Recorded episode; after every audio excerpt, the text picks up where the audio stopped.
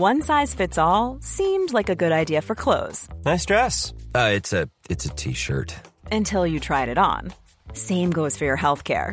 That's why United Healthcare offers a variety of flexible, budget friendly coverage for medical, vision, dental, and more. So, whether you're between jobs, coming off a parent's plan, or even missed open enrollment, you can find the plan that fits you best. Find out more about United Healthcare coverage at uh1.com. That's uh1.com. Everyone knows therapy is great for solving problems, but getting therapy has its own problems too, like finding the right therapist, fitting into their schedule, and of course, the cost. Well, BetterHelp can solve those problems. It's totally online and built around your schedule. It's surprisingly affordable too. Connect with a credentialed therapist by phone, video, or online chat, all from the comfort of your home. Visit betterhelp.com to learn more and save 10% on your first month. That's BetterHelp, H E L P. Burrow is a furniture company known for timeless design and thoughtful construction, and free shipping, and that extends to their outdoor collection.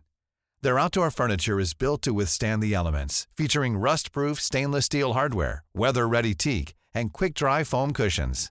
For Memorial Day, get 15% off your Burrow purchase at burrow.com slash ACAST and up to 25% off outdoor. That's up to 25% off outdoor furniture at burrow.com slash ACAST. A IA ali não está atuando como uma ferramenta de arte. Ela está atuando como um trabalhador fictício. Quando, na verdade, o Tech Bro ele não virou artista, ele permanece sendo cliente. A questão é que o artista que ele está comissionando não cobra. Porque quando ele digita uma prompt, ah, eu quero um sofá fotorrealista, high poly com 800 meshes, 800 triângulos, 800 quartos. Ele está, na verdade, falando com um trabalhador hipotético né? Na verdade, um grupo de trabalhadores hipotéticos. Ele não está fazendo uma arte, ele não está usando uma ferramenta, né? Eu sou contra, inclusive, chamar IA de ferramenta. Ela é um intermédio que intermedia justamente com esse banco de dados. Tu permanece sendo cliente quando tu consulta essa IA. E, na verdade, a IA está explorando um banco de dados de uma série de trabalhos alienados. Você está ouvindo Código do Caos. 2023 foi o ano das IAs generativas. Em pouco menos de 12 meses, nomes como ChatGPT e Midjourney entraram no vocabulário não só de usuários assíduos de tecnologia, mas também de pessoas comuns, que passaram a usar essas ferramentas para gerar artes, textos e códigos em questão de segundos, e muitas vezes até mesmo de graça. E dentro da lógica capitalista do maior lucro ao menor custo operacional, especialmente no mundo digital e hiperacelerado dos nossos dias, as IAs parecem cair como uma luva, uma espécie de milagre corporativo conveniente demais para parecer verdade.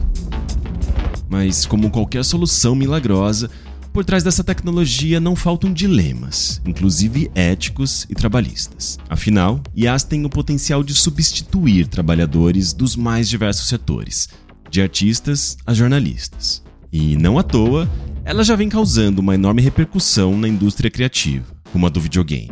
Empresas do segmento de entretenimento já vêm fazendo usos de IAs ou encontrando formas de implementá-la, tanto na tentativa de acelerar os processos produtivos quanto de barateá-los, sem considerar o impacto não só nas vidas humanas por trás de toda essa cadeia, mas a própria qualidade do produto final. A exemplo dos milhares de personagens com seis dedos que a gente já viu por aí. Mas será mesmo que os trabalhadores serão substituídos pelas IAs, uma vez que elas ainda dependem de humanos para operá-las? Por que as IAs se tornaram a nova galinha dos ovos de ouro do mundo da tecnologia, com praticamente todo o setor de Big Tech investindo nela? E será que a gigantesca onda de demissões da indústria de games tem alguma relação com a adoção de IAs? Para debater essas e outras perguntas comigo, eu convidei para esse episódio de Código do Caos a antropóloga e desenvolvedora independente Carla Gabriela Vargas e o jornalista Heitor de Paula. Carla Gabriela, também conhecida como Cabe, é programadora, game designer e artista de Bem Feito, um jogo satírico de terror metalinguístico que acaba de receber versões para consoles. A Carla também é formada em Ciências Sociais pela Universidade Federal do Rio Grande do Sul e pesquisadora de Games Studies e Gênero. Heitor de Paula é formado em letras pela USP e cofundador do Overloader, onde inclusive a gente trabalhou juntos. Ele cobre a indústria de games como jornalista há mais de 10 anos. Carla Gabriela e Heitor de Paula são os meus convidados dessa semana de Código do Caos.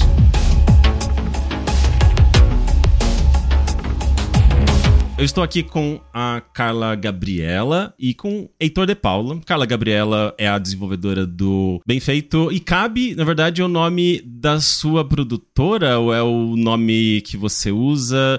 Eu posso te fazer essa pergunta, Carla? Pode, pode. Na verdade, cabe mais uma assinatura artística, não sei definir assim, um nome artístico. Sei lá, a galera costuma tipo, nos agrupar, né? Nós três, a gente no estúdio de três no, no meu nome, mas é tipo uma assinatura artística, sei lá, uma junção de Carla com Gabi, né? Gabi. Eu nunca tinha pensado nisso, faz todo sentido, agora faz muito mais sentido. Bem, seja muito bem-vinda.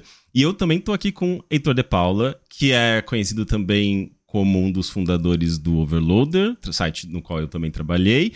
E meu ex-sócio, posso dizer isso, Heitor? Pode, pode dizer. Eu e Henrique, a gente, a gente trabalhou alguns aninhos juntos, né, Henrique? Algum, alguns aninhos. A gente trabalhou, acho que mais de 10 anos juntos. Sim, sim. A gente trabalhou desde 2011 juntos até 2022. Então, sim, mais de 10 anos. Dizer, achava que cab era alguma coisa relacionada a, a, tipo, taxi cab, eu achava que tinha alguma coisa de táxi e tal. Eu falei, ah, não sei, ela gostava de cab, não sei, não, não sabia, agora sei o motivo. É, mas é isso, Heitor, seja bem-vindo também ao Código do Caos. Hoje a gente vai discutir especificamente uh, o impacto das IAs generativas na indústria de games, porque isso já está já tá rolando. Uh, ferramentas estão sendo desenvolvidas para o desenvolvimento de jogos, as próprias IAs uh, como Midjourney, uh, que já são uh, amplamente empregadas, até pela população em geral, por pessoas que nunca trabalharam com arte, começam a usar e a gente vê isso sendo utilizado na publicidade. Então, essas próprias ferramentas também estão sendo utilizadas na, na indústria de games. Uh, a gente já vê alguns, uh, alguns movimentos, por exemplo, na, na indústria asiática, né? NetEase faz, tem feito uso de inteligências artificiais generativas uh, para criação de arte, por exemplo. E isso certamente está causando um impacto na indústria de games. Uh, a gente tem visto também muitas pessoas perderem emprego. Uh, a gente não sabe também o quanto disso está relacionado ao uso de inteligências artificiais, mas eventualmente a gente vai chegar nesse ponto.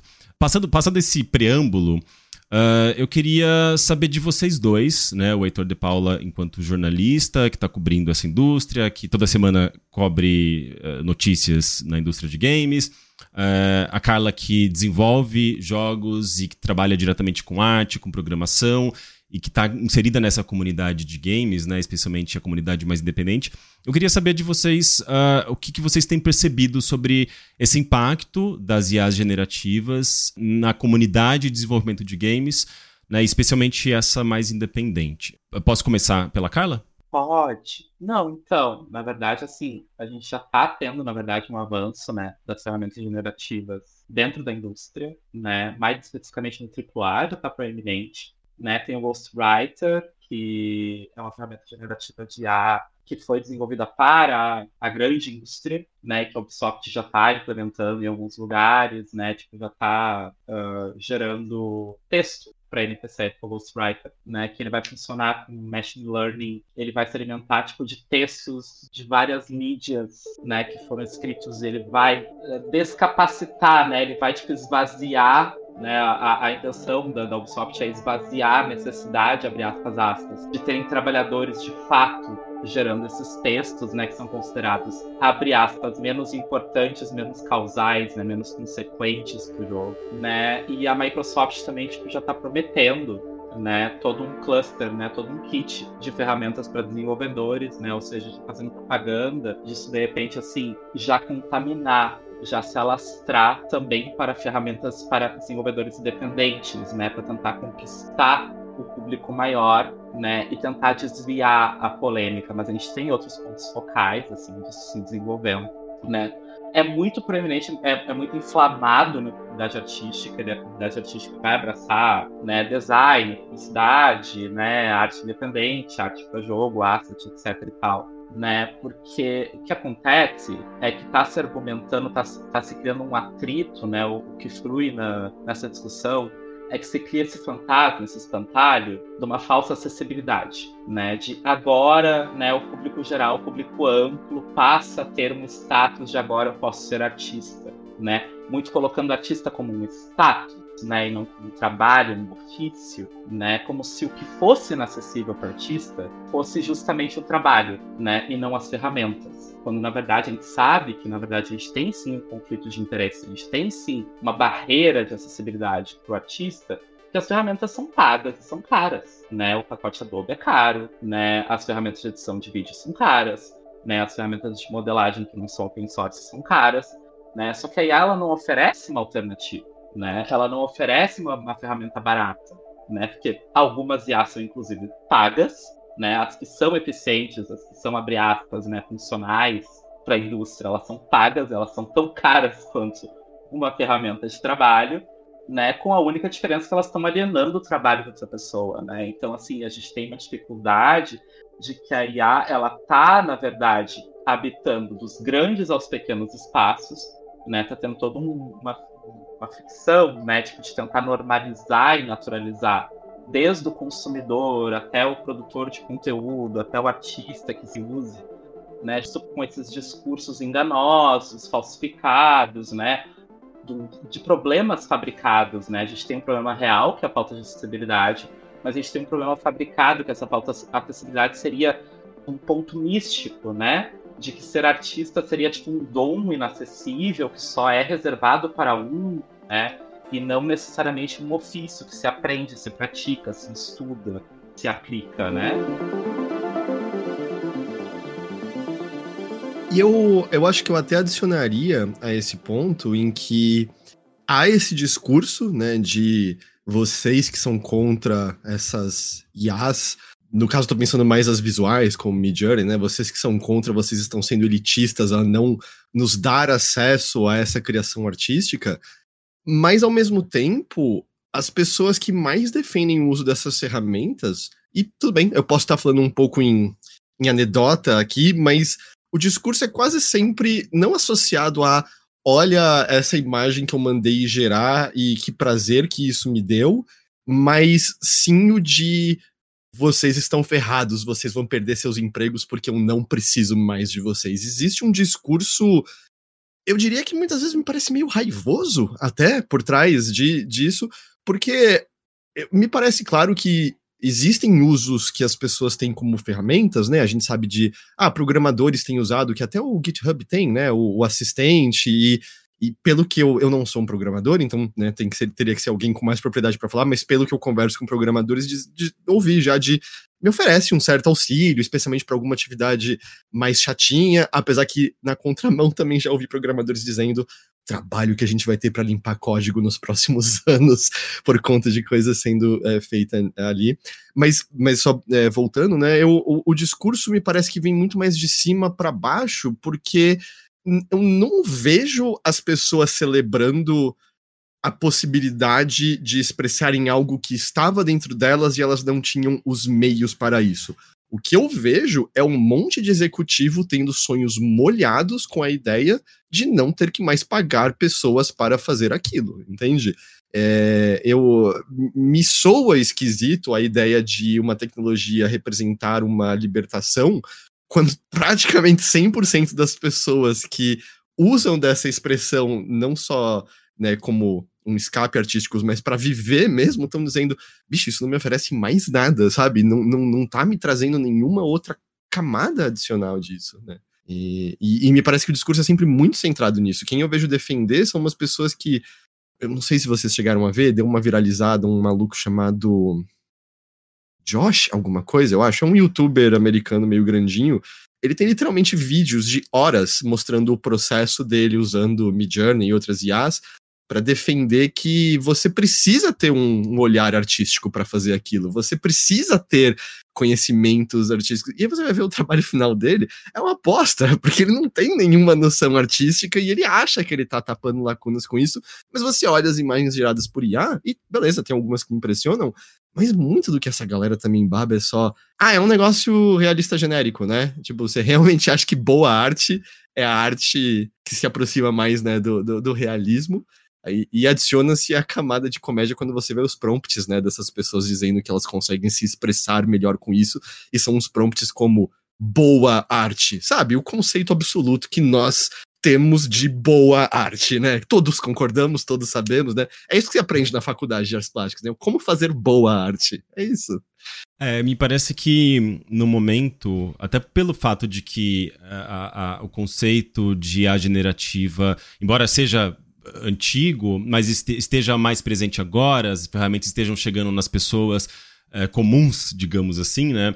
Próprio chat GPT é muito usado já no ambiente de trabalho, mesmo acadêmico. Enfim, essa discussão está presente, mas pelo fato de que uh, existe justamente uma pressão pela defesa dos trabalhadores, da, da classe trabalhadora, os tech bros, né, as pessoas uh, ali da linha de frente das tecnologias, da indústria de tecnologia, né, que querem promover essas tecnologias, eles eles entram naquele modo automático de não, isso daqui eu, eu preciso promover, porque isso daqui é o futuro, né? Ele já compra aquela ideia que está sendo vendida pelas big techs, pelas, pelos grandes empresários e, e acionistas de que aquela tecnologia uh, vai ser o futuro e quem não tiver adequado a ela vai ficar para trás, né? Que é sempre assim. A, a, ideia da tecnologia é assim, foi assim com a internet, uh, metaverso tentou absorver isso, né? E morreu no meio do caminho. Mas agora a, ideia é o, a IA, assim, é sempre um, ciclo, né? esses ciclos eles podem ser mais longos do que outros. O metaverso mostra que pode ser muito pequeno, mas agora com a IA, é, é, é, é, essa é, a, é o dogma do momento, né? Então você tem esses tech bros de, defendendo essa ideia sem uh, entrar justamente e sem ouvir, né, justamente essa classe trabalhadora que está sendo afetada pela IA, porque a IA, no fim das contas, ela a IA uh, eh, eh, generativa ela é reprodutiva, né? Ela reproduz coisas que já existem.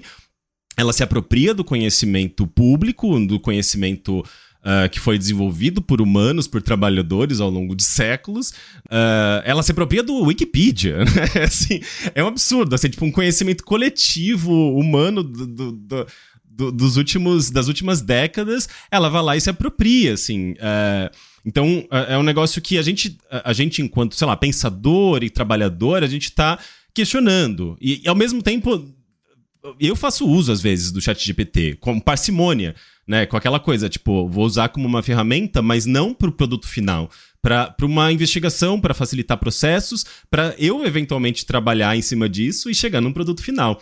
Né? O, as capas, por exemplo, do primeiro contato segunda temporada, eu usei Midjourney para chegar num rascunho, para depois chegar num artista, pagar o artista com o valor que ele cobraria normalmente e falar: olha, eu tenho esse rascunho que eu já fiz, o que, que você acha? Vamos trabalhar em cima dele? E o próprio artista falou: muito legal, porque facilita meu trabalho, né? Tipo, não tem, ele não teve que fa fazer refações. Porque o processo de refação eu já tinha feito no meu, no meu esboço. Então, uh, existem formas de você trabalhar com, com a IA, mas uh, além dessa questão né, de como você trabalhar com a IA, a gente está nesse processo de isso aqui precisa ser regulamentado. Quais são os limites, né? Como que a gente pode defender os trabalhadores desse, justamente desse processo de apropriação, né, do trabalho deles pela IA? E, e é isso que me parece que é justamente assim a a, a, a, reação né, dos tech bros que precisam defender e ali tomar as dores, se é que existem dores, né? Tipo, de um empresariado, de um de, das big techs, porque não tem. A dor, na verdade, é dos, dos, trabalhadores, né? Então é isso que me parece que a gente tá vendo. A gente tá nessa fase meio conflituosa e que eu acho que vai permanecer durante um bom tempo, porque vai levar muito tempo pra gente regulamentar isso, né? Como que vocês enxergam essa, é, é, é, esse, esse, esse conflito desses lados, se é que a gente pode dizer que existem esses lados. Deixa eu aproveitar e fazer um gancho com uma frase falou, que justamente é uma âncora que se usa, né? Que é tipo, é, essa, essa, esse verniz de não podemos evitar o futuro, né? Uh, colocando primeiro, né? A primeira falsificação que os, os tech bros fazem, né? Como a IA como inovação para a gente desmistificar tudo isso, a gente tem que botar olhares assim como é que é a cadeia de produção dessa ferramenta, né? A cadeia interna dela. Primeiro que a IA é só um nome que a gente está chamando, porque não tem nada de inteligência artificial na IA, né? Ela, na verdade, ela gosta para ti, né, de um banco de dados que ela aprendeu com machine learning, né, uh, resultados em cima das tuas prompts. É basicamente um Google bufado, né? É um Google artista, né, um Google capaz de coletar imagens e fazer uma post retalhos, ou coletar linha de códigos fazendo uma post retalhos, ou coletar vários textos fazendo uma post retalhos, né? Então essa cadeia de produção, ela depende primeiramente de uma base, né, que é esse banco de dados. A IA, ela é incapaz, tá? A IA generativa, ela é incapaz de criar banco ela precisa ser alimentada, né? Então a gente não tem uma IA, né? Ela não existe ainda, né? Ela é, na verdade, um banco de dados glorificado que pesquisa rapidamente para ti, né? E sintetiza para ti. Uma alta margem de erro, com vários vieses, né? Tem várias uh, questões aí que a gente pode explorar também sobre, tipo, racismo, misoginia, depende do que está explorando,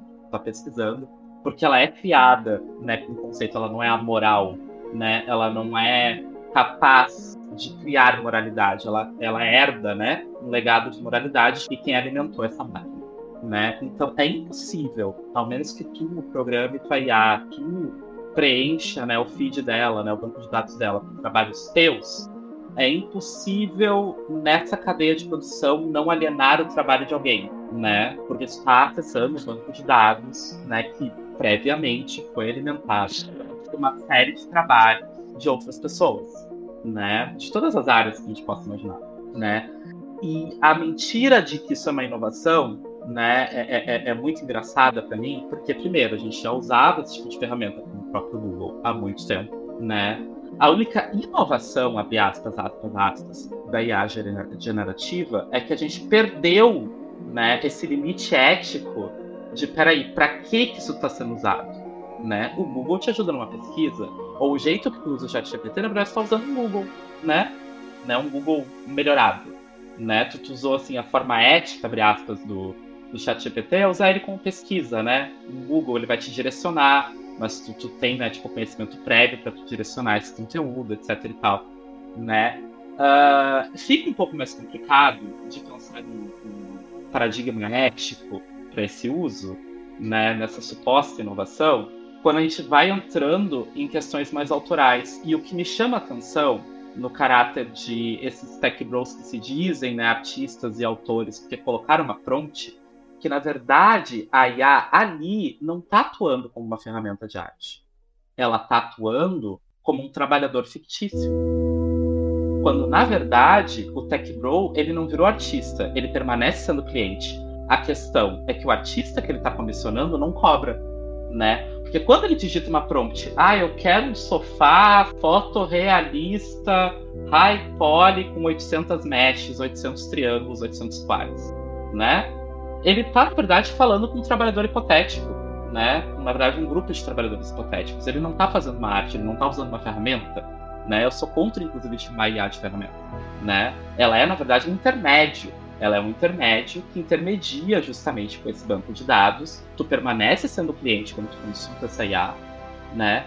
E na verdade a IA está explorando um banco de dados de uma série de trabalhos alienados, né? Então sim, eu acho importantíssimo. Eu acho os concursos, né, entre nós, né, que a gente precisa regulamentar para justamente assim, de repente pensar no futuro uma possibilidade de ser utilizado de forma ética, né, que os trabalhadores sejam pagos para alimentar esses bancos, né, e tem que ser uma remuneração constante, né, porque se ela for única, é fácil de abusar, né, botou lá uma vez o trabalho, né, ganhou uma vez para, tipo, sei lá, 700 clientes usarem, né, é, é, é um campo minado, é um território bem complexo, né, envolve várias coisas, mas o que eu acho que é importante frisar é que a IA deixa de ser uma ferramenta e ela, na verdade, ela é só um intermédio, uma, uma nova forma de diálogo como cliente para um artista comissionado, para um escritor comissionado, né, um jornalista comissionado, né, dependendo um programador comissionado. A questão é que esses escritores, artistas, programadores não estão sendo pagos, né? Então, na verdade, a IA é esse intermédio de alienação de trabalho, né? Pior do que o capitalismo já faz, né? É uma super mais valor, né? é o maior dos mais valores que a gente vai ter no capitalismo, né? Que é tipo, transformar todo o teu resíduo do trabalho em zero, né? Que é, tipo, que é o pior dos cenários, né? E, e, até mesmo né, a, a, voracidade com que o discurso é dito com esse orgulho de que os seus empregos é, desaparecerão é um, é um que denota um pouco essa. Justamente esse desejo de aniquilar esse intermédio, né? A gente, no, caso até mesmo da, de usando o chat GPT, né, e a, a, os LLMs, né, uh, você tem sites inteiros, né, que claramente o engravatado lá de cima, o que ele mais quer é uma redação de, entre aspas, robôs, e ele, né, quanto menos gente ele tiver que pagar, porque além de tudo, eu não sei, eu sinto às vezes tem uma, um embate cultural, né, de que na cabeça dessas pessoas eles não entendem o que, que é o valor que a gente apreende de arte, do que a gente apreende de uma matéria bem escrita, né? Parece que é um, uma separação estranha em que essas pessoas vivem numa realidade em que isso elas não compreendem o valor, elas não não se importam com isso, né? E existe esse ruído, parece, na comunicação constantemente. Mas só retomando essa questão da inevitabilidade, a própria maneira como isso é falado é um marketing que esses tech bros e os envolvidos querem, né? Você mencionou, Henrique, você falou, ah, os tech bros se viram, né, presos a isso. É, os tech bros, na verdade, estão empurrando isso porque é a próxima grande maneira deles ganharem dinheiros, né? Os venture capitalists e coisas do tipo. É, porque a, a, bolha de cripto e NFT estourou, né? Muitas dessas pessoas perderam grana nisso, isso é, é um fato. E, além de tudo, essa nova, né, essa chegada dessas LLMs, até porque eu acho, concordo com o que a Carla falou, até a gente chamar de IA é marketing mesmo em si, né? Porque elas não são IAs, né? Tem uns caras que querem defender que ah, o que a gente tem já é um AG, né? Um AGI, que é um Augmented General Intelligence, que seria essa uma IA geral que, sei lá, pensa no computador da nave do Star Trek. E, e, é óbvio que a gente não tem nada nem minimamente perto disso, e é importante dizer que existem estudiosos da área, tem um cara que eu acompanho que eu gosto bastante, chamado Gary Marcus. Ele é um neurocientista é, e ele é, ele é bem crítico dessa. Ele é muito entusiasta de, da ideia de uma IA, mas de uma maneira responsável e mais realista, e não isso que está rolando agora. E ele já falou várias vezes, junto de outras pessoas, que existe, na verdade, um teto muito claro porque uma LLM alcança. A, a própria OpenAI já disse que o ChatGPT-5 não deve ser nada que chega num, num futuro próximo, porque é, é, basicamente um lance probabilístico, é uma versão tunada do, do lance do seu celular que escolhe qual é a próxima palavra, né, que vai aparecer ali na mensagem. E tem esses especialistas que dizem, ó, oh, as pessoas estão dizendo que o crescimento vai ser infinito, é, esses caras amam defender que a alucinação, que para quem não tá ligado ouvindo a gente, é o termo dado, né, para quando essas LLMs inventam qualquer baboseira, porque é tudo probabilístico, elas nunca vão dizer eu não sei, elas vão simplesmente encaixar qual é a próxima palavra mais probabilisticamente correta, e aí inventam qualquer coisa e alucinam. E tem várias pessoas dizendo, esse problema não vai ser resolvido. Não tem como com esse modelo, né? Então tem gente até que argumenta que o caminho para uma IA é, a gente está perdendo tempo, na verdade, nessa direção que a gente está seguindo, porque não tem muito para onde ir, além de outras questões éticas, né, do gasto energético, que é manter esse negócio, não é nada barato. E, e tudo isso, eu acho que é sempre importante a gente lembrar quando a gente ouve essas pessoas falando da inevitabilidade, do fato de que artistas aprendam a trabalhar com isso, vocês têm que se adaptar, só é real se a gente quiser que seja real. Vamos lembrar que o Elon Musk está falando há 10 anos que ano que vem carros autônomos serão uma realidade. Ele falava que em 2020 e pouco a gente estaria em Marte. Essas pessoas precisam empurrar essas ideias dessa maneira, porque o modelo de investimento que o, o Vale do Silício tem hoje em dia é de fazer com que as coisas tornem-se grandes demais para falhar. O que importa é você continuar ganhando novas rodadas de investimento e não importa a realidade daquele negócio. A gente viu o Sam Bankman-Fried preso agora por conta daquela pataquada do FTX, que você agora vê um monte de veículo lá Bloomberg, Washington Post, Financial Times dizendo ele enganou a todos nós. Não, não, não. Ele enganou cinco bilionários trouxa do Vale do Silício. Tinha gente avisando há muito tempo que não era, não tinha dinheiro essa empresa e que isso era uma grande pataquada, sabe? Então eu acho que tudo isso é sempre bom a gente ficar de olho, porque essas pessoas estão empurrando o futuro que interessa a elas. E que interessa a elas não porque elas sentem que elas vão finalmente mostrar para o mundo essa obra artística que vivia dentro delas e elas não tinham como expressar. Porque eles vão adicionar mais alguns zeros aos bilhões que eles têm, sabe? É isso, não tem muito mais. Não tem nenhuma profundidade além disso. Eles não são Robin Hoods trazendo o dom da arte, né? É um deus grego descendo e concedendo a, musa, né? Fazer todos inspirados agora. Não, não tem esse altruísmo. A gente tem que ser muito inocente para acreditar numa coisa dessas, né? Puxando um pouquinho de volta, né, pro que você estava falando de, de, de videogames, um, eu, eu, falar um pouquinho mais do que eu ouvi de devs da parte mais de. Justamente que eles querem, né? Fazer essa questão de texto, de árvore de diálogos infinita. E eu, eu vejo uma certa cisão, a impressão que eu tenho, e a Carla vai poder comentar muito melhor, em que me parece uma cisão muito clara entre a produção que uma Ubisoft da vida precisa fazer para se manter relevante e, e, o nível não de qualidade, mas de volume que eles precisam para alimentar aqueles jogos, versus pessoas como, sei lá, o Josh Sawyer, por exemplo, né, que em termos de narrativa é um dos gigantes dessa indústria, acho que a gente pode, pode falar isso. Uh, ah, para quem quiser, lá, é, Paintment, né, é uma obra que ele esteve envolvido diretamente, Fallout New Vegas, por exemplo, né, e, e ele argumenta algo que eu acho que qualquer pessoa consegue parar dois segundos e pensar é por que ia querer um NPC que começa a falar aleatoriedades sobre aquele mundo, sobre aquele universo? Porque muitas das ideias que essas pessoas têm é meio escrever a lore e fazer uma LLM estudar essa lore para ela poder cuspir sobre aquele mundo. Mas isso é interessante, tipo, a gente quer papo furado com pessoas desse mundo, né?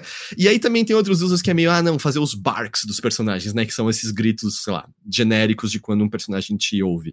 Um que esses gritos podem ser muito legais. Vamos lembrar que durante algumas semanas eu costumava ser um aventureiro, mas aí eu tomei uma flecha no joelho. Foi um meme divertido porque alguém teve, sabe, essa, ah, vou fazer escrever esse negócio engraçadinho e beleza.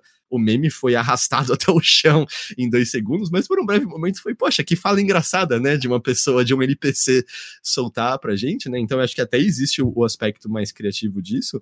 Mas eu acho que também diz muito mais sobre a lógica de, de criação dos estúdios, mas, para além disso, esse tipo de trabalho é meio visto como chato, é dado para quem está começando, é dado para pessoas que estão começando a trabalhar com narrativa, não começando a construir um currículo.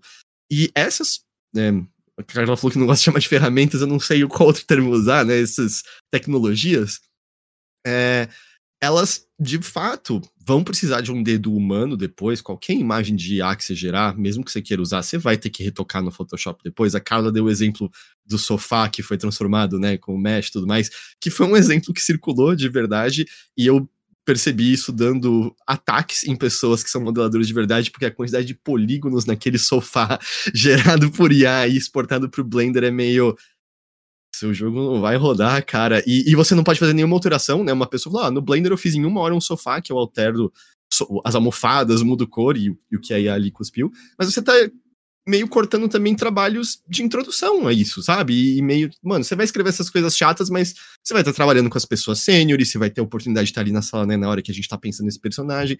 E essas ferramentas, essas tecnologias, elas podem dar uma eliminada nisso dar uma eliminada nisso, fazendo algumas outras pessoas trabalharem um pouquinho extra, sem dúvida alguma, né? Mas é um sacrifício que os chefes estão dispostos a fazer para garantir que as coisas continuam funcionando.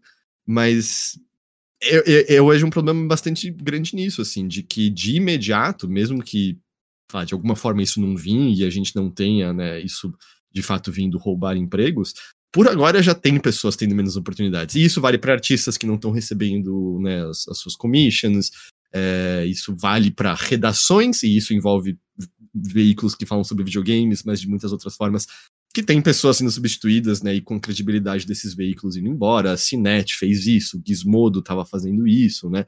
Ah, bom, todo mundo aqui tentou usar o Google recentemente? É uma ferramenta que se tornou um lixo, né? Se você não cair num golpe nos primeiros links, é, procura guia de videogame, tipo, como passar dessa fase. Você só vai cair em página gerada por chat GPT antes da, tipo, tudo que você quer saber é, tipo, ah, como pegar a flecha de fogo. Vão ter 10 parágrafos antes dizendo, ah, este jogo é um jogo do gênero tal, é, que foi desenvolvido no ano tal, este foi recebido de tal maneira, é um jogo muito... 10, e aí lá embaixo informação, sabe? Porque, tipo, ah, faz aí, vamos, vamos lutar pelo SEO, faz o chat GPT cuspir as páginas pré-programadas prontas, ajeita uma coisinha na mão ou outra, e é isso, a gente vence no, no algoritmo, e aí agora o Google é inútil para todo mundo, não serve para mais nada, cara. Ele, viralizou essa semana, uma pessoa queria comprar umas framboesas com chocolate, e se você procura o nome da framboesa, literalmente os dois primeiros links patrocinados no Google são golpes. Literalmente golpes para roubar seu dinheiro, sabe? Tem um monte de coisa que se você pesquisar é assim. Enfim, perdão, fui embora. É, a impressão que dá é que é, a gente vê acontecer é, com tecnologia em geral, né? Com, enfim, coisas digitais, é, essa apropriação pelo mercado, né? Então, assim, o mercado, essas tecnologias, elas vão sendo guiadas de acordo com, o interesse do mercado, não com o interesse da utilidade dessas, dessas tecnologias, né? Então, o Google, por mais bizarro que seja ali o modelo de negócios dele, né, na maneira como ele, ele transforma uh, os, os, nossas pesquisas, nossos dados em lucro para ele, né? Enfim, as redes sociais também fazem isso de uma forma muito perversa. tem utilidade, né, pra gente, pra gente fazer uma pesquisa, por exemplo. Mas daí, conforme o mercado vai, vai, vai guiando, ou as pessoas vão uh, encontrando buracos né, nessa, nessa tecnologia, ou vão se aproveitando de possibilidades geradas ali por um, pelo contexto capitalista, né, uh, neoliberal, eu acho que a coisa vai né, tipo, tomando uns rumos meio bizarros. É só ver a lógica dos próprios algoritmos das redes sociais. A gente foi convencido de que as redes sociais eram uma coisa muito legal por conta justamente do contexto social, né? Rede social. Hoje não dá para dizer que é um, uma, é, é, são tecnologias sociais, elas são antissociais, né? A gente é, polarizou a sociedade, a gente tá lá pelo, pela, visualiza pela visualização, pelo engajamento, monetização. Então é, é, é muito louco, né? Como a, coisa parece que com, começa de uma forma interessante, assim, pra gente, porque a gente começa a utilizar e começa a ver valor, e eu acho que a gente está mais ou menos lidando com isso. É, eu digo assim, a, a, população em geral começa a descobrir o que é a tal da inteligência artificial, começa a usar o chat GPT fala: olha, isso aqui pode ser útil em alguma coisa. Mas é, se a gente seguir o, o, rumo tradicional das tecnologias, ela pode justamente se tornar o, o, o problema que são as redes sociais atualmente. Né? E eu acho que não é difícil fazer essa ponte. Inclusive, tem uma, uma pesquisadora, aliás, uma executiva, assim, tipo, lá do Vale do Silício, assim, tipo, que foi uma das grandes promotoras e. Uh, ela é chamada de mãe da nuvem, assim, porque ela é uma das, ela foi uma das principais responsáveis, uh, promotora da, do conceito de nuvem, né? Eu acho que ela trabalhava na Cisco, se eu não me engano. E ela é, ela é contra a, a, a inteligência artificial da maneira como ela está sendo empregada hoje. Porque ela, ela, ela vê exatamente o mesmo processo pelo qual é, a, a, gente foi convencido de que redes sociais eram uma coisa legal. Né? E, e aquela ideia do, da inovação sem permissão.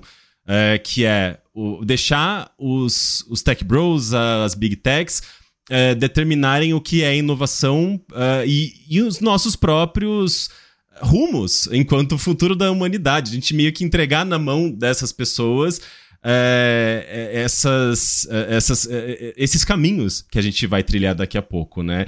E eu acho que é justamente percebendo uh, as consequências de, disso, considerando as redes sociais, né, considerando os últimos anos, interferência com democracia, com eleições, e, e já está acontecendo isso no caso da na, na Argentina, por exemplo, né, já é basicamente a primeira grande eleição com uso de IAs, de deepfake, de geração de arte, pra, tanto para promover quanto para atacar uh, candidatos, né?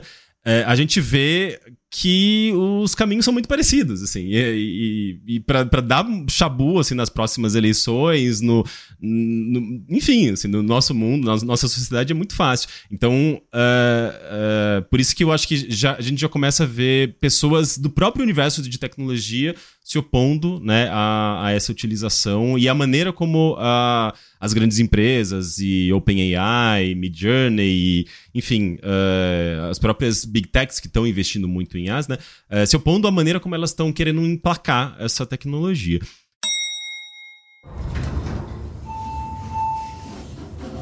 Essa pausinha aqui é só para lembrar vocês de que o Código do Caos é um podcast independente, feito única e exclusivamente por mim, Henrique Sampaio.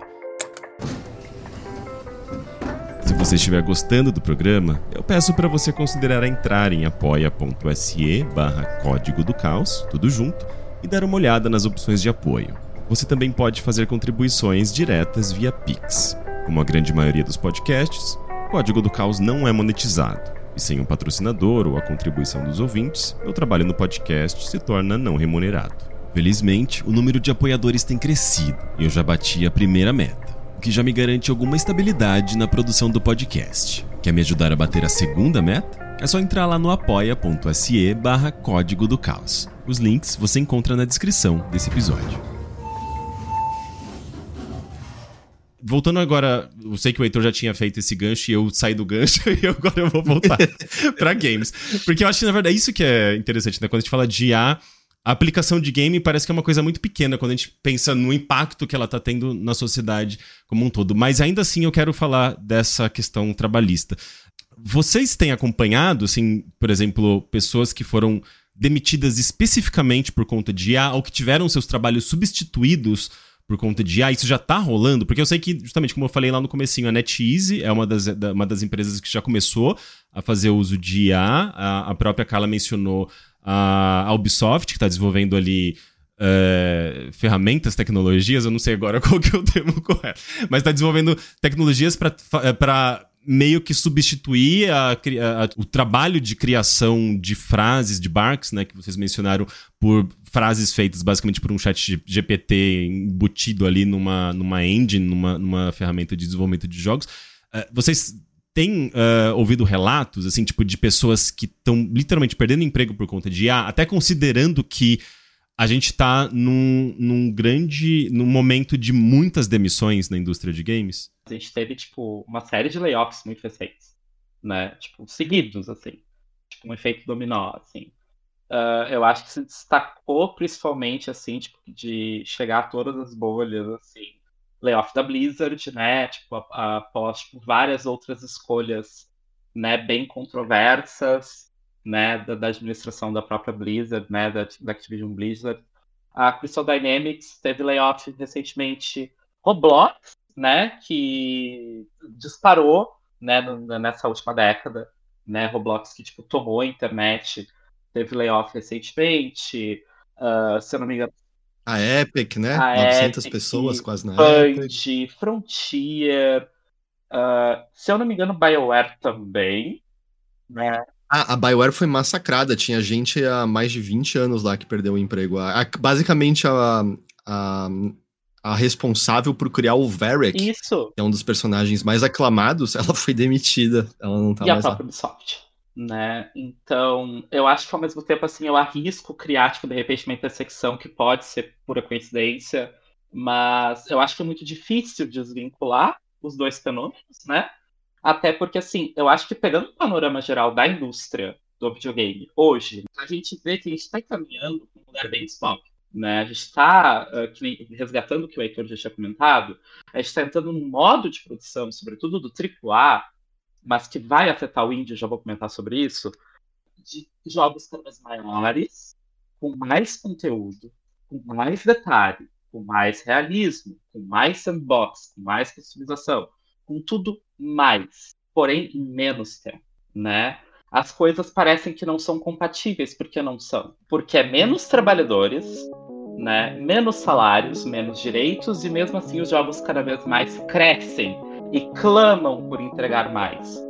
Né, cada vez mais e mais e mais, com menos e menos e menos. Então, assim, é impossível desvincular a, a intromissão né, dessa tecnologia nesse fenômeno e não só ela, né? Mas ela vai deflagrar também, tipo, parte desse, desse grande sintoma, né? Dessa grande síndrome que a indústria, tipo, tem corrido, né, em direção, que é o AAA não consegue mais se conter. Todo ano precisa se entregar mais. Eu gosto de pegar Pokémon, por exemplo, como enfoque, porque Pokémon é fácil de, desse sub de caso, porque Pokémon é uma IP multimídia. Tem, sei lá, uh, figura de ação, uh, figurinha, pelúcia, uh, anime, agora short animation, né? Uma série de outras animações, live action, stop motion agora que vai ser na Netflix. E os jogos da série principal e mais uma série de spin-offs. A Pokémon Company ela é uma, uma, uma, empresa gigantesca, uma série de trabalhadores, né? Eles têm também subsidiárias da Nintendo a seu dispor. Mas né, a gente não vê uma massa de trabalhadores sendo contratada para continuar o aumento de Pokémon. E Pokémon tem uma fórmula muito interessante de ser analisada que é obrigatório para cada Pokémon marcado como principal não apenas estrear pelo menos 90 novos Pokémons, como trazer consigo todas as gerações anteriores. Gente, tem que pensar que cada um desses Pokémons que se traz das gerações anteriores, que hoje já somam mais de mil, né? Isso sem contar variações regionais, sem contar Megaforms, Gigantamaxes, essas coisas todas. É um asset de modelo, são vários assets de textura, material, shader, as movesets, animação, rigado, etc. Piriri isso que agora tem até interações particulares com cada Pokémon nos minigamezinhos de interação. Por que, que eu tô falando tudo isso? Porque Pokémon tá chegando num nível, se é que ele já não ultrapassou, de inviabilidade de continuar nesse modelo de negócio né? Porque se a cada geração aumenta pelo menos 90 e tem que trazer os outros mil consigo, e tem que acompanhar a nova geração com gráficos atualizados, ou seja, não dá nem para reaproveitar todos esses assets, e ao mesmo tempo tem que lançar um por ano, vocês veem que a conta acaba não batendo. Então, assim, a indústria ela vai recorrer né, essa tecnologia do IA justamente para suprir essa necessidade que eles criam artificialmente, né? Porque precisa lançar 5, 6, 7 jogos por ano com o triplo do tamanho do anterior, com o triplo da, da capacidade técnica anterior, só que isso acaba também afetando o independente. Como é que isso afeta o indie? Porque com essas ferramentas naturalizadas, popularizadas, né, com o IA generativo, isso vai ser exigido do independente também, né?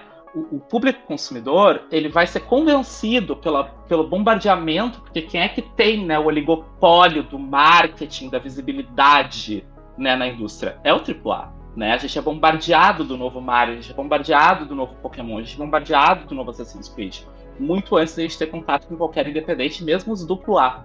Então, quando tu vai se confrontar com um, indie que não vai conseguir ter budget, né, não vai conseguir ter verba para ter um escopo técnico que está cada vez mais distante, né, mas que já não é nem metade do AAA, mas fica cada vez menor que o AAA, o indie vai ficando para trás. E acaba que está tensionando esse atrito, né, tá pressionando o indie e vocês vão notar isso que hoje em dia tem todo um setor do indie que começa cada vez mais se parecer com AAA, ou querer se parecer com AAA. Buscar gráficos mais fotorrealistas, né? Buscar conteúdo de jogo, né? Tempo de jogo semelhante a AAA, que normalmente ultrapassa as 40 horas, né? E sem metade, né, do caráter de uh, verba, corpo, né, pessoal, né? Então o que que sobra?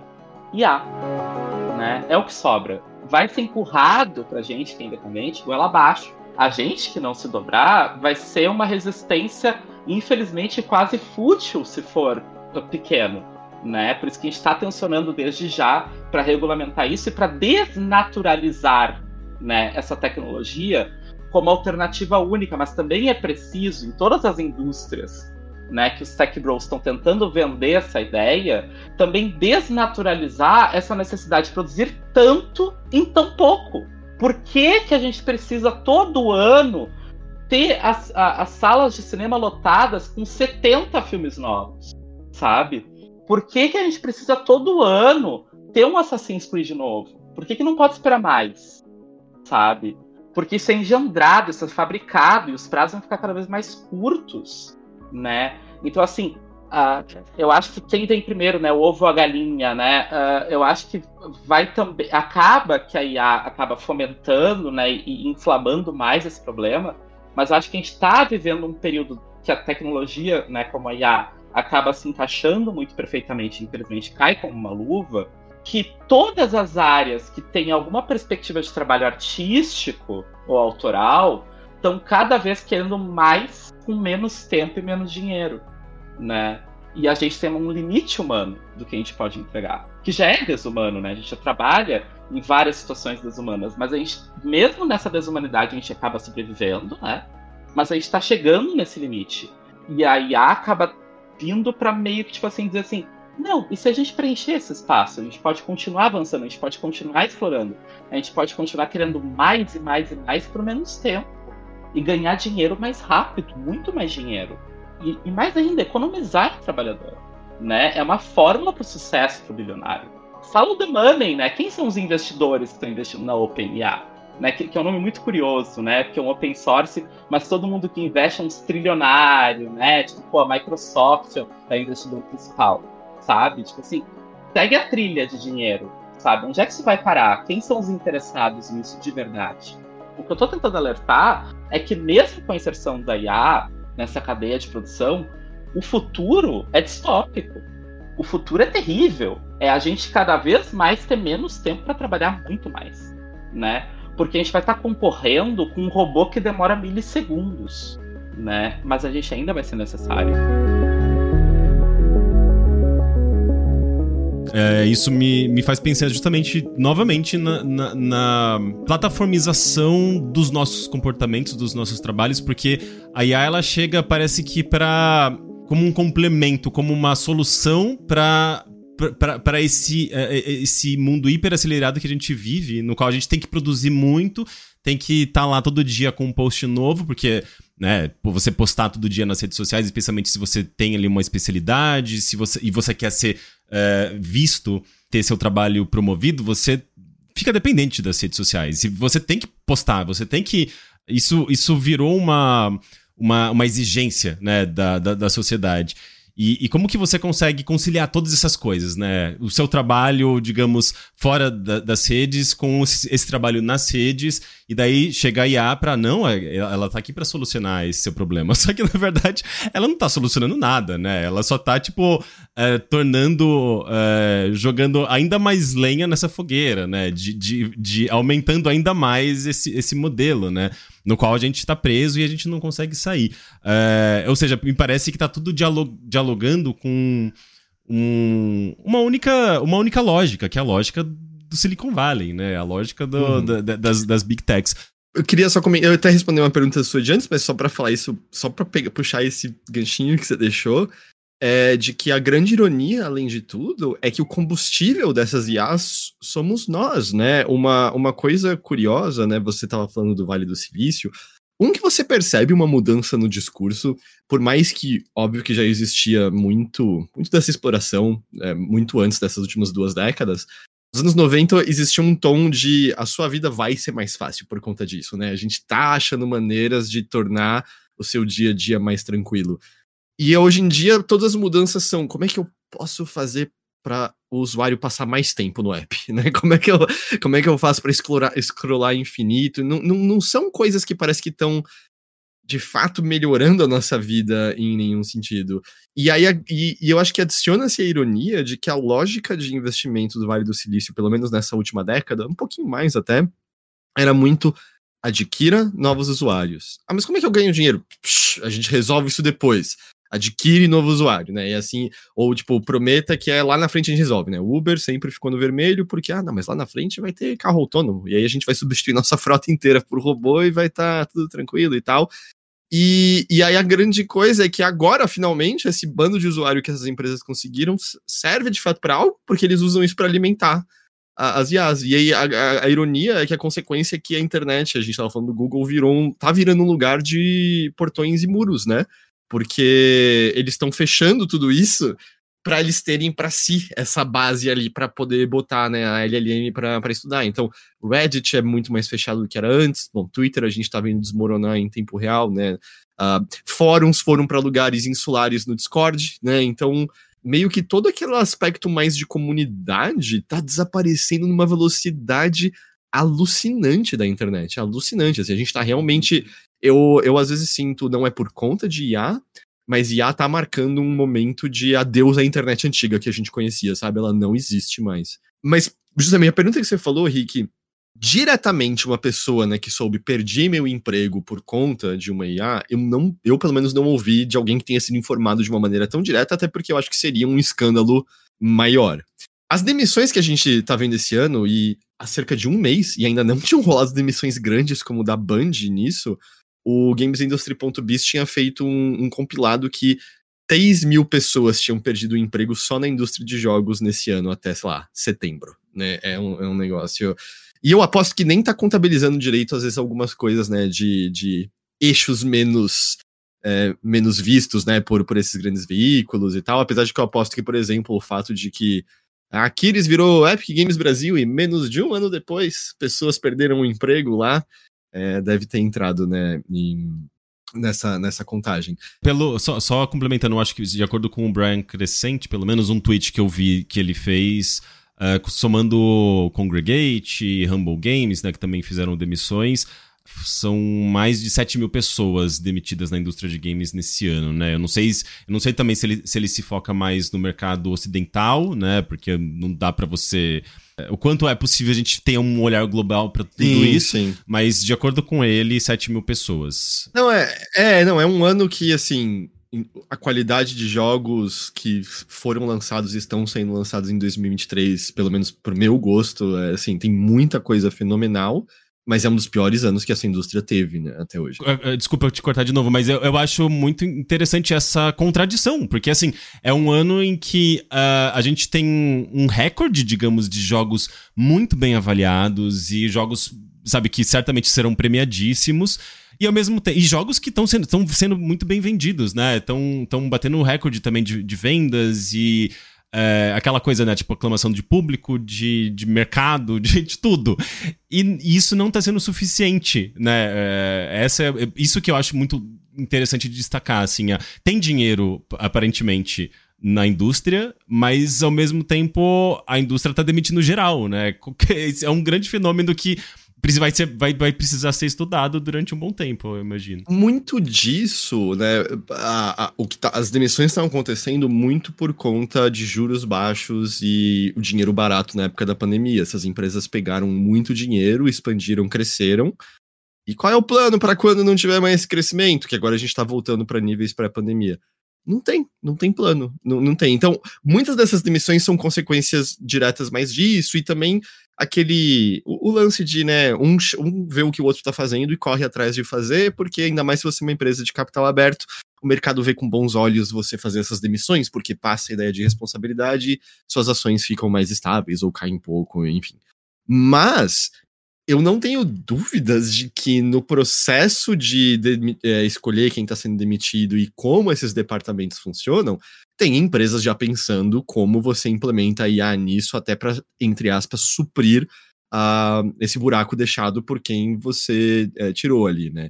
Então, assim, saber diretamente, eu sei mais de veículos jornalísticos, sabe? Que você teve demissões na Cinet, por exemplo, e logo em seguida começou a ter textos é, feitos por ChatGPT, a, a fandom, né, que demitiu geral porque os números não estavam bons, mas a gente sabe que é porque, não, eles querem focar em conteúdo de IA nas wikis deles e botar tochar de propaganda, porque o modelo de negócio faz mais sentido para eles, né? Tem, tem, tem, vários motivos assim. Ouvir diretamente, não. Mas eu acho que a gente tem que ser ingênuo para acreditar que já não está tendo alguma influência, nem que seja diretamente em artistas que justamente precisavam das commissions para viver e agora talvez não estejam recebendo isso, né?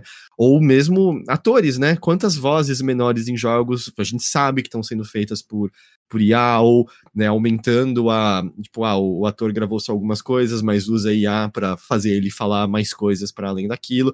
Essa discussão se estende, né? Até na greve do, do, dos atores que que tá rolando, que ah, tem gente que viu como sucesso o resultado, tem gente que está dizendo que não foi tão sucesso assim em termos né, de medidas é, para se proteger de IA.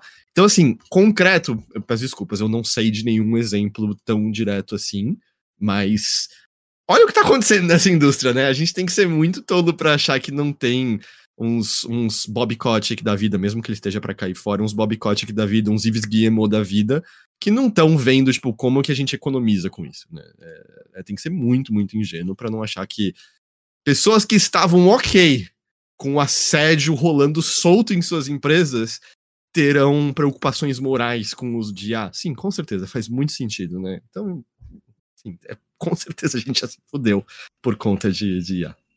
É, gente, pra gente encerrar esse assunto, uma última pergunta. A Carla, é, ela puxou é, essa questão da regulamentação, de, da importância é, disso pra, tanto para preservar é, os trabalhadores, os direitos, a, o trabalho em si, né? Porque se deixar na mão dos tech bros, eles basicamente vão fazer de tudo para substituir ou para se apropriar desse trabalho. Mas qual que é o estágio em que a gente está dessas discussões? Porque a gente ainda está tentando resolver regulamentação de rede social e já caiu no nosso colo a, a ideia de regulamentar IAs que é uma coisa que as pessoas, em geral, conhecem muito menos do que as próprias redes sociais. Elas já não conhecem direito as questões algorítmicas de redes sociais. Imagina de IA. Né? Como que a gente vai ter essa conversa com os nossos deputados? Né? Como, qual, qual, qual que vai ser. É, como vai ser possível a gente fazer isso num tempo hábil antes que os tech bros tomem conta de tudo, né? Porque essa é a grande questão, né? A tecnologia é muito rápida, o dinheiro, os investidores, os acionistas, eles são muito rápidos nessa nessa tentativa de, de, de criar um território para si, de normalizar essas, é, essas tecnologias e fazer com que elas tomem conta das nossas vidas, né? E ao mesmo tempo, uh, por outro lado, a gente tem uh, quando a gente fala de regulamentação, de de leis, uh, tudo isso é muito lento. Né, porque existe essa necessidade de, de diálogo com a sociedade, de, de passar por processos, é burocrático, e tem que ser, porque é assim que funciona a sociedade, a democracia. é, qual, qual...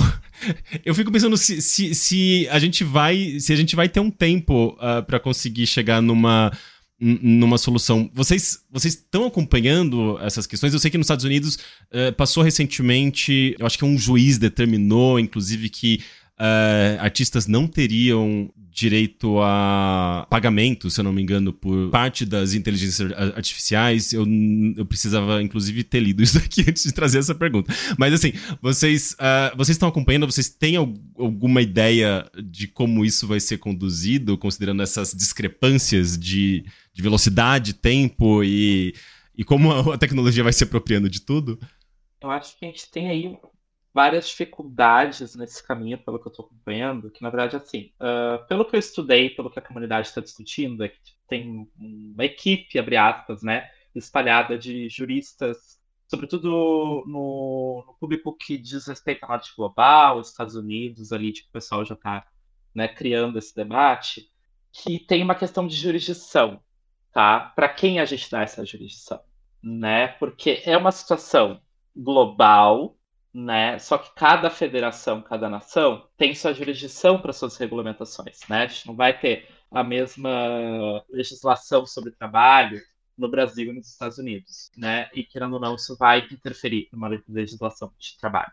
Então, tem esse primeiro conflito, né, que é muito difícil de dissolver, que é o conflito da, da jurisdição para quem a gente dá essa jurisdição. A gente vai ter tipo uma célula, né, de, de embate para cada nação e no caso do nosso território nacional, a gente tem um outro conflito ainda maior, porque a gente ainda está engatinhando por outras questões que são muito mais básicas e que, querendo ou não, vão ter respaldo nessa questão, que a gente ainda está discutindo né, uh, sobre o marco legal dos games, por exemplo, né, que é outra situação que está inflamada né, e que é muito importante. E a gente, por exemplo, não tem uma sindicalização da classe, né, a gente não tem sindicalização uh, ainda sólida, concreta, uh, de nenhum dos trabalhos que entram né, nessa chave disciplinar da tecnologia. Né? A gente tem um comecinho aí, a gente tem o, o SIM de TI, né, que está tipo, organizando e tal, tipo, dialogando com os trabalhadores da classe, tal, vendo interesse, né, vendo aderência, né, disputando esse local. Porque, na verdade, a gente não tem equipamento para isso. A gente não tem aparelhamento em nenhuma das esferas que a gente precisaria. Né? A gente está muito Então é muito complicado. O que na verdade é sugerido, o que na verdade é suposto, né, hipotetizado, é que se houver precedência, se alguém conseguir, né, no caso dos Estados Unidos, eles têm todo um sistema de class action, que é um pouco diferente do nosso, né, se alguém conseguir numa class action uma procedência, né, de um grupo de artistas conseguir dizer assim, fui prejudicado por essa tecnologia por causa disso, disso e disso, e vencer o class action, é um início. Que daí tem tem, tem, tem precedente, né, onde pode ser explorado com uma regulamentação futura.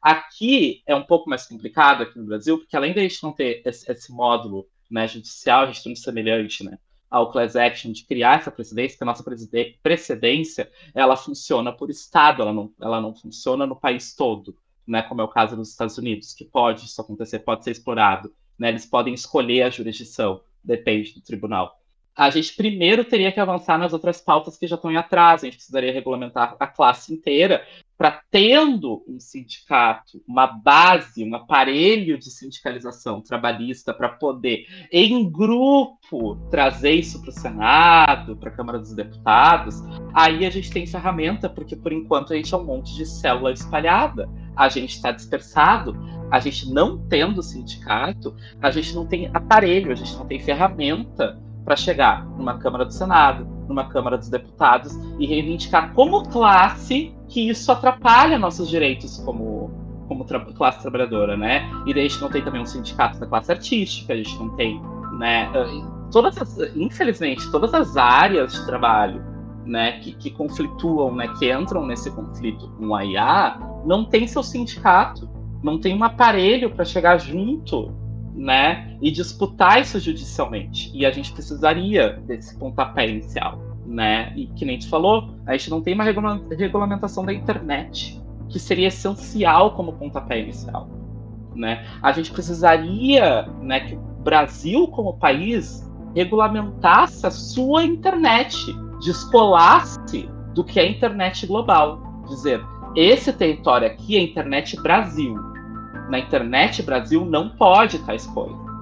E daí a gente pode botar um pé e dizer: ah tá, agora a gente pode regulamentar certas coisas. Porque enquanto o Brasil não marcar esse território do que é internet Brasil, o que é internet mundo, não adianta isso ser regulamentado aqui, porque dá para explorar daí e fingir que a gente está falando uma jurisdição externa, sabe? A gente não tem salvaguarda, a gente não tem barreiras para nos proteger, porque a internet, no que se diz respeito ao Brasil, ainda é mundial. A gente não tem isso na nossa Constituição de uma internet dada como território brasileiro. A gente tem um domínio, né? A gente tem o ponto .br. E é isso. Sabe? A gente não tem o que diz. Isso é internet brasileira. Isso não pode e isso pode. A gente tem rascunhos disso em setores espalhados. A gente tem regulamentação de conteúdo, a gente tem, né? Só que daí tipo, vai para além da territorialidade da internet. Isso vai de exposição a conteúdo, porque é só usar um VPN, é só usar qualquer ferramenta que eu já estou na internet que é considerado global. E daí nenhuma dessas regulamentações me serve. Né? Então é um conflito assim que começa antes. Né? É um problema que a gente tem antes. Quanto à regulamentação, a impressão que eu tinha até recentemente é que era território mais próximo de levar em frente alguma coisa seria a União Europeia, porque bem no começo de tudo havia uma discussão, mas no dia 10 agora teve um revés meio forte, uh, porque é a, acho que foi a França e a Alemanha que se opuseram contra quaisquer regras para modelos fundacionais. É, e aparentemente foram duas empresas de IA que fizeram um certo lobby para empurrar, mas basicamente a discussão para ter uma regulamentação agora está empatada. É, e eu estava até acompanhando, é um cara chamado Luca Bertuzzi, ele é jornalista de tech, ele estava falando sobre isso há pouco tempo no Twitter. É, até o dia 6 de dezembro é a data que tem para meio sair desse impasse, porque depois disso eu acho que a começa o processo de eleição belga ou alguma coisa assim, e aí isso tudo vai pros caralho e. Ah, desculpa, a gente tá. Eu vou ser mais educado. Pode aí vai, falar. vai tudo vai tudo para vai tudo para cucuia e provavelmente é algo que essas empresas querem, né? Porque às vezes elas não querem que isso vá para frente porque tem um risco para elas. O melhor é protelar indefinidamente, dar um jeito de empurrar aqui, empurrar de lá. Então assim, é, eu, eu vou ser pessimista, Rick. Eu acho que a merda vai acontecer muito antes da gente ter qualquer regulamentação minimamente perto de de estar tá acontecendo. A minha esperança, eu posso estar sendo extremamente ingênuo, eu acho que muitos executivos, a gente viu o maluco, era o David Zaslav ou era outro maluco da Warner, não lembro agora, falando que ia poder substituir, não sei, um monte de animador em breve com IA. É o Jeff da DreamWorks. O Jeff da DreamWorks, ok. Outro merda, desculpa, confundi com o outro, cara. É, e assim, de novo, isso é marketing. Eu acho que qualquer um que realisticamente tá usando essas ferramentas as limitações são muito óbvias. Quem não tá enxergando, quem finge que essas limitações não existem, são ou pessoas que querem né, empurrar isso, ou que de fato não entendem do que estão falando, que é o caso de muito desses executivos. E eu acho que eles vão tentar empurrar isso e o muro vai chegar muito rápido, porque não é tão potente assim quanto essas pessoas acham que é. Você não vai conseguir fazer as animações que a DreamWorks faz de uma maneira mais efetiva usando isso que a gente tem agora, sabe? A não ser que seja justamente para gerar uns concepts para guiar algumas pessoas, mas ainda assim entra a questão, né, de que mesmo internamente ainda é um trabalho de plágio, né? Ainda é um trabalho que tá puxando elementos de outros artistas e por que você não pode pagar por artistas para ficarem gerando concepts para você encontrar, né, o, o tom, né, que você quer para aquela obra e tal. Eu acho que a gente vai encontrar esse muro, sabe? Eu acho que vai ter um vai rolar um baque, eu não, não, sei se a gente chegou ao ponto de ver lançado alguma coisa que é desastrosamente feita em IA, ou se é mais. Ah, sei lá, o Hollywood Reporter vai lançar uma notícia de bastidor como, cara, tudo deu tudo errado na Marvel porque alguém inventou de fazer os negócios com IA e desmoronar. Sabe, alguma coisa assim? Eu, eu, eu, de novo, posso estar sendo ridiculamente ingênuo.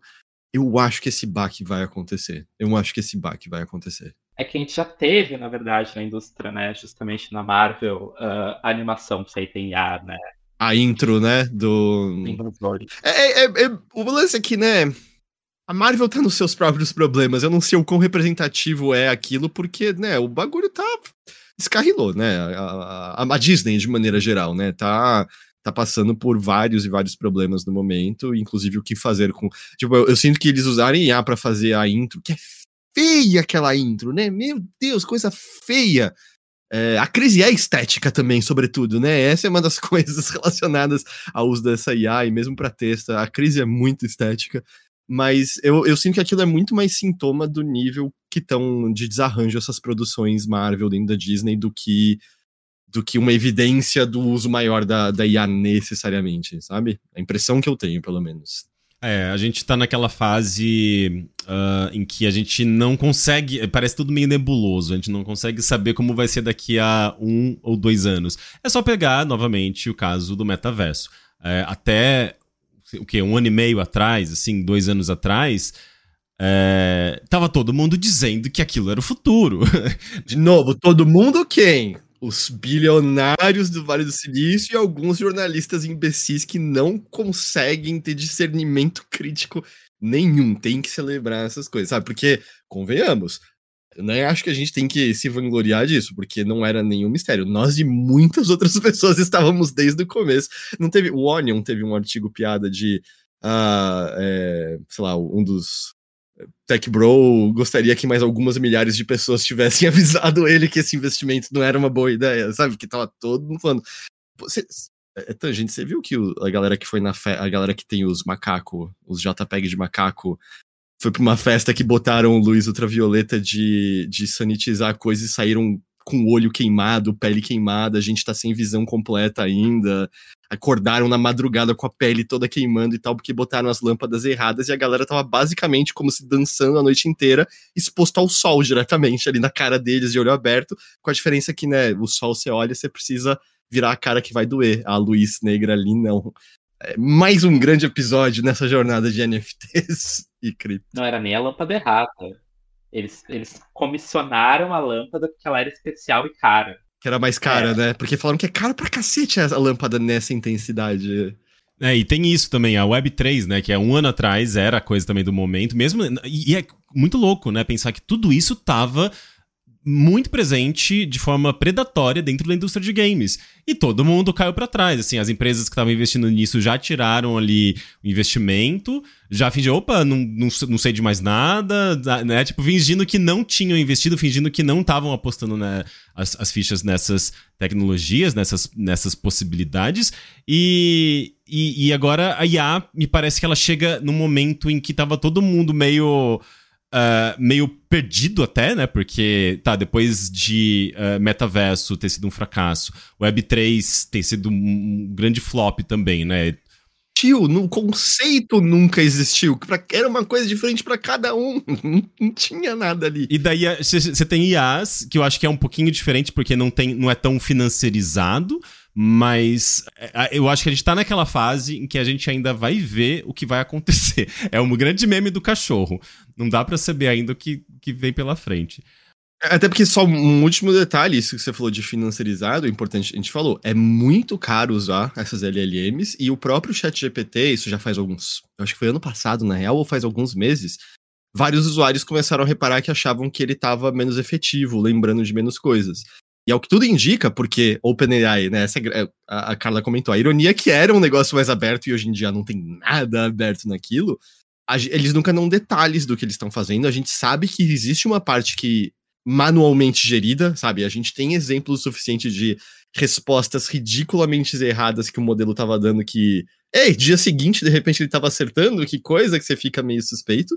Mas além de tudo, eles mudaram o modelo em que é como se eles, sei lá, separassem em diferentes servidores especialidades diferentes, então é como se você tivesse um núcleo que sabe de, sei lá, ciências naturais, um núcleo que sabe de ciências humanas, e a ideia é que eles se comuniquem entre si para economizar no gasto que eles têm, só que já de imediato as pessoas perceberam uma perda de efetividade. Então, até mesmo a, a permanência e efetividade dentro desse modelo atual é questionável, porque é caro e as pessoas não vão pagar um preço muito elevado em massa, né? Tipo, tem pessoas que vão, a, a parte das pessoas estaria disposta a pagar algo baixo, né, para usar, não, não um investimento que, que vá bater no bolso dela, né, todo mês. Então, é, nessa... até porque tudo é pago atualmente, né? uhum. né? Até para você acessar notícia na internet, porque a, própria internet, as próprias big techs, a, própria tecnologia, né, os modelos de, de, de negócios de tecnologia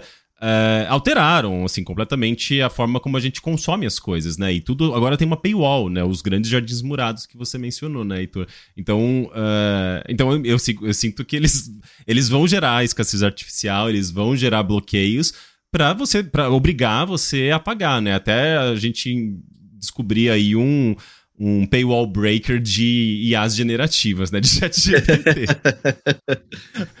Piratear o chat GPT, gente. Bem, uh, eu acho que com essa mensagem de pirataria, eu acho que a gente pode encerrar esse episódio. Mensagem de pirataria e sindicalismo, né? Sindicalização, porque a, a impressão que dá é, é, é que é, é, é, esse é o único caminho que a gente tem para conseguir se, se, mobilizar, né? Se organizar e se articular e se defender enquanto cidadão, trabalhador, e enfim mesmo consumidor, né? Porque é isso, se a gente. Porque produtos que temos acesso são piores hoje em dia, sabe? Factualmente, a gente tá sendo servido coisas piores porque não é qualidade que interessa, né? É, é insano. Exatamente. Uh, gente, é isso. Eu queria agradecer novamente a participação da Carla Gabriela, também conhecida como Cabe. Oi, Cabe. Uh, e também do Heitor de Paula, também conhecido como Zito Silva. uh, queria deixar um espacinho agora para vocês divulgarem o trabalho de vocês, as suas arrobas em redes sociais, o que mais vocês quiserem dizer. Uh, pode começar, Carla. Bom, gente, para quem não me conhece, né, como Sampaio já falou, eu sou a Cabe, né, eu desenvolvo jogos, sou programadora e generalista 2D, game designer. A gente recém lançou o porte geral do nosso jogo, né, o Bem Feito para todas as plataformas que vocês possam imaginar, né? Nosso objetivo é rodar até na telinha da, da geladeira. e vocês podem me encontrar no Twitter pelo arroba oicabie, né? C-A-B-I-E, ou pelo nosso site, né? oicabie.com, mesma grafia, né? E, por favor, botem nosso joguinho na wishlist do Steam, isso ajuda bastante a gente né? E confiram o joguinho, ele é bem curtinho de terror pra quem gosta de terror. Pode deixar que eu vou colocar todos os links na descrição aqui do episódio. Agora o Heitor fica com a palavra. Bom, eu sou parte do Overloader, o veículo do qual o Henrique também fez parte aí por basicamente quase uma década também. Estou lá falando de videogames toda semana, né? A gente tem podcast focado mais em falar sobre os jogos, né? O que a gente tá jogando, essas experiências, outros focados mais em notícias, discussões mais similares a essa aqui, no geral, tá mais no episódio de notícias, que é justamente né, onde tem o gancho para ter esses, esses debates maiores, mas a gente tenta sempre justamente é, ter esse debate. O Henrique mesmo foi muito a pauta recente por ter sido o, um, um porta-voz na época lá da. Justamente de quando estavam tentando apressar a aprovação daquela lei do marco dos games que só beneficiava a aposta, mas nada, nada, nada, nada. Felizmente parece que tá até numa posição melhor, né, na discussão ali na, na, na parte de esportes e cultura agora, né? Então, talvez as coisas fiquem positivas. É, mas tô lá falando de videogames toda semana, ao lado do Caio Teixeira e da Jéssica Pinheiro. O Ghost tá sempre lá comigo comentando notícias. É, quem quiser me encontrar, eu sou Zito Silva em tudo. No, no Twitter, no Blue Sky, no Instagram, enfim, você me acha como Zito Silva em todo lugar. Perfeito. Gente, agradeço novamente. Foi ótimo papo. E até uma próxima. Tchau. Eu sou Henrique Sampaio e Código do Caos é uma produção audiolog. Caso você esteja gostando do Código do Caos, eu posso pedir para você dar uma avaliação de 5 estrelas no seu tocador de podcast?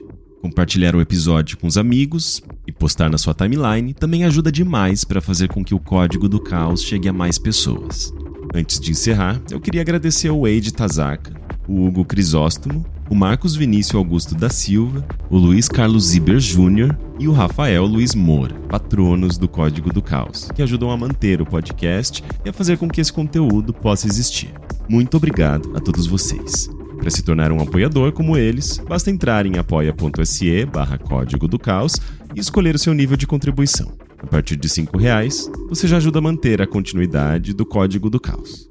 Por enquanto é isso. Até a próxima semana.